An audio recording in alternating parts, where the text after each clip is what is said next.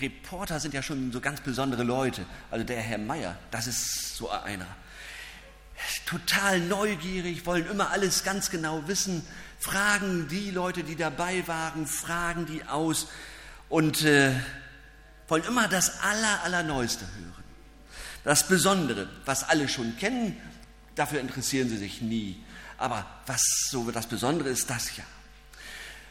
Und diese Geschichte, die wir gerade eben gesehen haben, die gehört natürlich auf die erste Seite, auf die erste Seite der Zeitung. Wohin denn sonst? Denn das hat man doch wohl noch nie so gehört. Weil das so unglaublich ist, hat er ja nachgefragt. Und die Frage, die den Reporter total interessiert hatte, war, ob das wirklich stimmt, dass Jesus von den Toten auferstanden ist. Und er lebt. Wir sagen doch, wer tot ist, der ist tot. Übrigens, das wissen ja auch, äh, das weiß auch die Verwaltung in Deutschland. In den Unterrichtsblättern für die Bundeswehrverwaltung heißt es, der Tod stellt aus versorgungsrechtlicher Sicht die stärkste Form der Dienstunfähigkeit dar.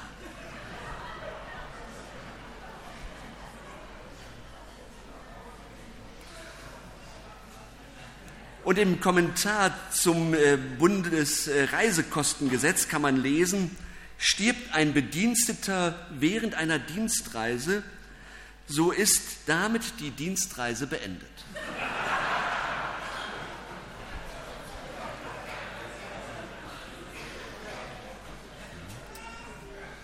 Ja, das muss man auch wissen. Und das Grab in das sie Jesus legten, stellt ja in jeder Hinsicht die stärkste Form der Dienst- und Berufsunfähigkeit für Jesus dar. Und seine Dienstreise war nun wirklich ans Ende gekommen, nachdem er nur drei Jahre öffentlich geredet hatte und dann wie ein Verbrecher hingerichtet wurde. Und jetzt feiern wir heute hier in diesem Gottesdienst ein Geheimnis. Und Geheimnisse locken immer auch Reporter an. Und äh, ich habe das schon gehört, der ist noch, äh, der Herr Meier, der ist noch ziemlich unentschlossen. Der findet das alles sehr interessant. Der will auch dafür sorgen, dass es auf Seite 1 kommt, aber das ist noch nicht so klar für ihn. Denn irgendwie scheint das doch noch unglaublich zu sein. Denn es heißt ja, das erzählen die, die Leute, Jesus ist auferstanden von den Toten und er lebt. Und Jesus hat mal gesagt, ich lebe und ihr sollt auch leben. Also jetzt und später und immer einmal bei ihm. Indem Jesus den Tod besiegt hat und auferstanden ist und lebt. Man hat den Eindruck, Jesus ist stärker als der Tod. Wir haben ja gerade die Szenen gesehen, acht Szenen, so die einzelnen äh, Stationen in den letzten Tagen Jesu, da waren die Wachsoldaten, die Frauen am offenen Grab, die Jünger und dann Jesus. Die Frauen standen vor dem leeren Grab. Sie waren entsetzt. Sie wussten gar nicht mit der Situation umzugehen. Und dann heißt es, äh, dass ein Engel da war, der ihnen sagte, ihr sucht Jesus, den gekreuzigten, aber da sucht er genau an der falschen Stelle, der ist nicht hier sondern der ist auferstanden. Der war tot, aber jetzt ist er weg. Und die Frauen haben das später den Jüngern erzählt und die konnten es auch erstmal nicht glauben. Und ich habe mir mal überlegt, ob wir das eigentlich glauben können. Denn wir leben in einem Land voller Osterskeptiker. In Deutschland leben, ich weiß nicht wie viele Osterskeptiker. Also die freien Tage, die nimmt man gerne mit, aber den Sinn von Ostern, da ist man doch sehr ablehnend gegenüber. Die Mehrheit meint, dass unsere Dienstzeit mit Beendigung unserer Dienstreise durch Tod endgültig vorüber ist. Und es gibt einen Film, der heißt Auftrag Rache. Da sieht man einen Mann, der hat eine Urne in der Hand und er nimmt diese Urne und kippt sie langsam aus. Und dann überlegt er kurz, hält seine Hand hin und schüttet die Asche in die hohle Hand. Und dann guckt er drauf und alle Zuschauer, allen Zuschauern geht doch der eine Gedanke durch den Kopf, das bleibt also vom Leben. Mehr nicht. Wie soll das lebendig werden? Wie soll das wieder zum Leben erwachen? Und genau das war ja auch die Überzeugung der, äh, der Frauen auf dem Weg zum Grab. Sie wollten den Toten ehren, sie wollten Tränen vergießen für Jesus und für sich, weil mit dem Tod Jesu in ihrem Leben so viel gestorben ist. Sie kamen ja nicht mit der Idee an das Grab, oh, wir finden da einen lebendig, sondern sie wollten den Toten ehren. Und deshalb reagieren sie so panisch, so entsetzt. Am Grab ist nicht die erwartete Stille am Morgen, sondern ganz im Gegenteil, gleißendes Licht, fremde Welt, Grab geöffnet, kaum auszuhalten. Wenn ihr Jesus sucht, hier an der falschen Stelle. Er ist doch nicht hier, sondern er ist lebendig.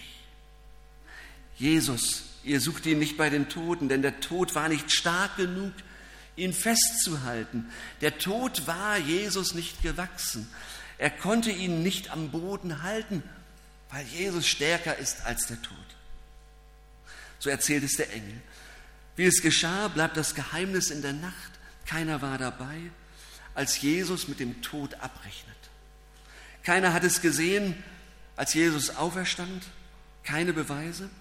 Aber die Behörden, die müssen sofort eine Pressekonferenz äh, einberufen, um zu erklären, um zu beruhigen. Äh, sie erzählen von einem Leichenraub, sie bestechen falsche Zeugen, damit ja nicht äh, äh irgendwas äh, gedacht wird, dass hier jemand auferstanden sei. Und sie sagen, die Jünger waren es. Und dann sehen wir bei den Jüngern, auch die Jünger haben gezweifelt. Das haben die sich nie und nimmer ausgedacht. Sie sind doch nicht losgegangen und haben den Leichnam äh, gestohlen, sondern sie wussten selbst nicht, wo ihnen der Kopf steht.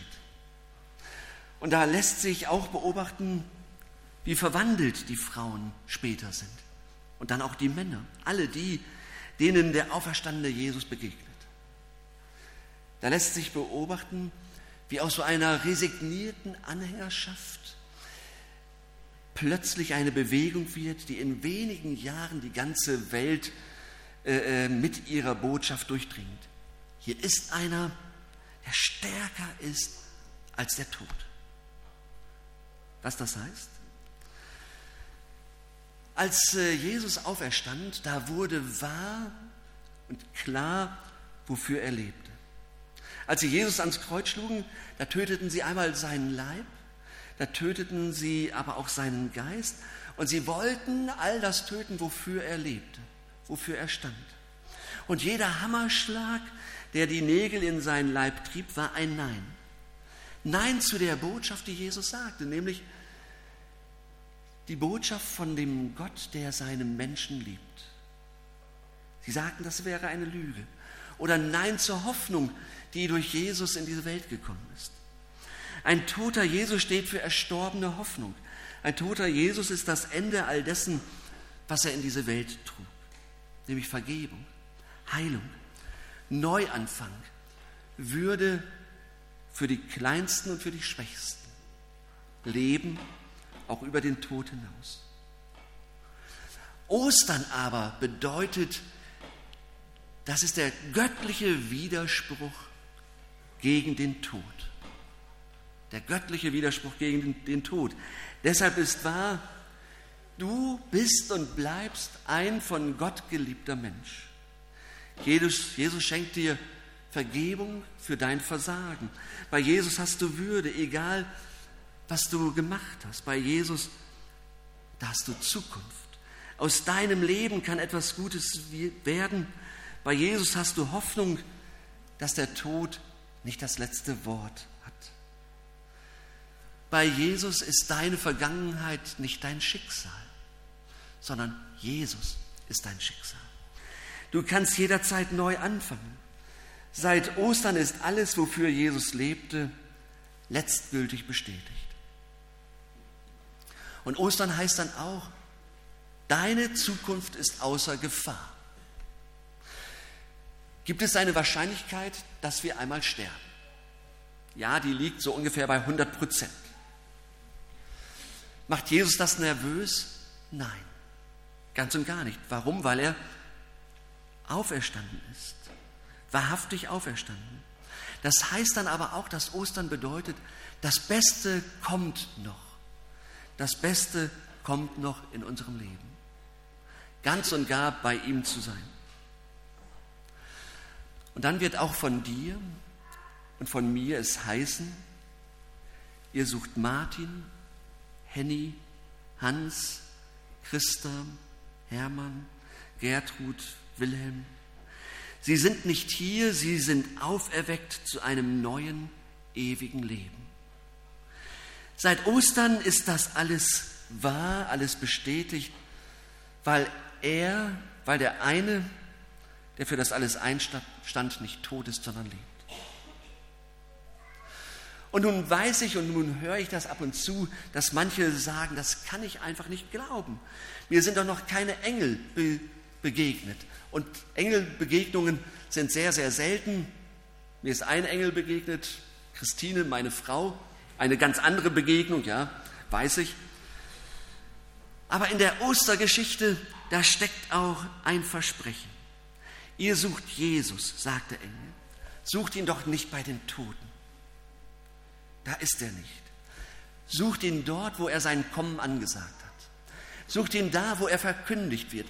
Sucht ihn da, wo Menschen fröhlich davon berichten, was sie mit Jesus erlebt haben. Und lasst euch anstecken von dieser Osterhoffnung. Wenn Menschen davon erzählen, was sie mit ihm erlebt haben, dass Verstrickungen sich gelöst haben, dass Ehen wieder gekittet wurden, dass Hoffnung wieder neu in ihr Leben einzog, dass Vergebung passierte, dass Schuld nicht mehr das letzte Wort hatte. Ich weiß, manche schütteln den Kopf darüber und zweifeln. Sie werden sagen, naja, Zufall, das klingt auch alles irgendwie so abgehoben. Aber die, die es erlebt haben, berichten von einer wunderschönen geistlichen Erfahrung, berichten von einem heiligen Moment, der kann ihnen nicht mehr genommen werden. Und wie er für dich gestorben ist, so ist Jesus auch für dich auferstanden. Gegen deine Hoffnungslosigkeit, gegen die Trauer, gegen die Schuld, gegen die Feindschaft, auch gegen deinen Tod. Ja, auch gegen den. Und wer Jesus vertraut, der hört, der hört, der Herr ist auferstanden. Und er hört dann zurück, Halleluja. Amen.